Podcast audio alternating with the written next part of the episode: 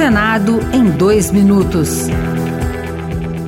Eu sou Rosângela Tejo e você ouve agora as principais notícias do Senado Federal desta segunda-feira.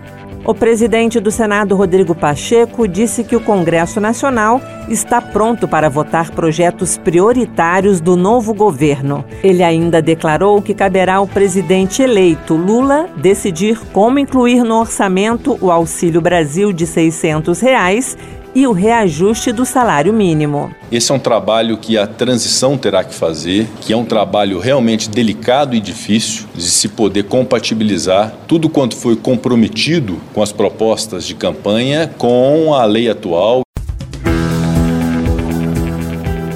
Após a confirmação do resultado da eleição à presidência da República, Lula defendeu a igualdade de salário entre homens e mulheres. No Congresso, a equiparação salarial é prevista em um projeto de lei que foi aprovado pelo Congresso Nacional no ano passado e chegou a ir à sanção. Mas, a pedido do presidente da Câmara, Arthur Lira, voltou à análise dos deputados. Na época, a senadora Simone Tebet, do MDB Sul Mato Grossense, criticou a retomada da discussão do projeto. Um projeto que tramita há mais de uma década, um projeto mais do que justo, que não está inventando a roda. Sabemos do apoio da bancada feminina na Câmara dos Deputados.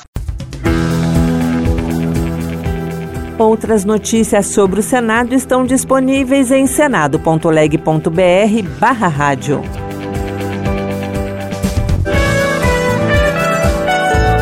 Senado em dois minutos. Uma produção Rádio Senado.